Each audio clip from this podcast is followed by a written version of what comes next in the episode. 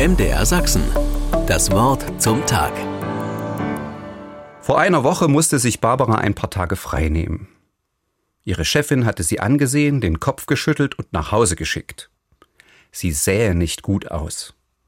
Es wäre gerade weniger zu tun, da könne sie ganz entspannt Urlaub nehmen. Jeder brauche einmal Ruhe, nur Zeit für sich. Das war sicher gut gemeint.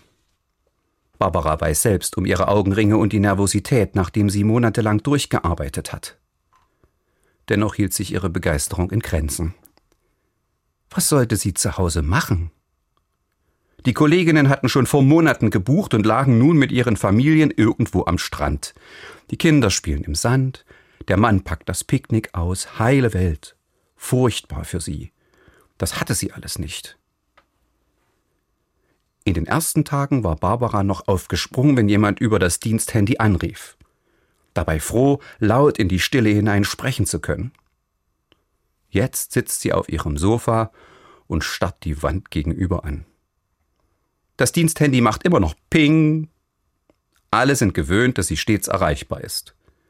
Irgendwer will etwas von ihr und kann nicht verstehen, dass sie nicht antwortet.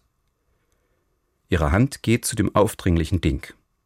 Sie drückt auf den seitlichen Knopf und schaltet es ganz ab. Es gibt nichts Radikaleres als die Ruhe. Das ist ein Satz der Benediktinernonne Miriam Grote. Barbara hat ihn vor ein paar Wochen als Überschrift über einem Zeitungsartikel gelesen. Die Worte, die sie damals schnell überblätterte, klingen nun in ihr nach. Sie beginnen zu reifen. Sie meditiert sie. Ohne den Artikel gelesen zu haben, ahnt sie, was gemeint ist.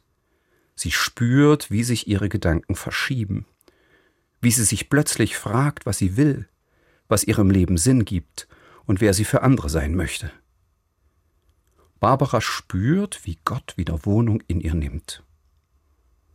Dann steht sie auf, zieht sich ihre Schuhe an und geht hinaus in den Park.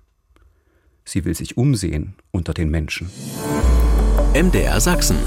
Das Wort zum Tag.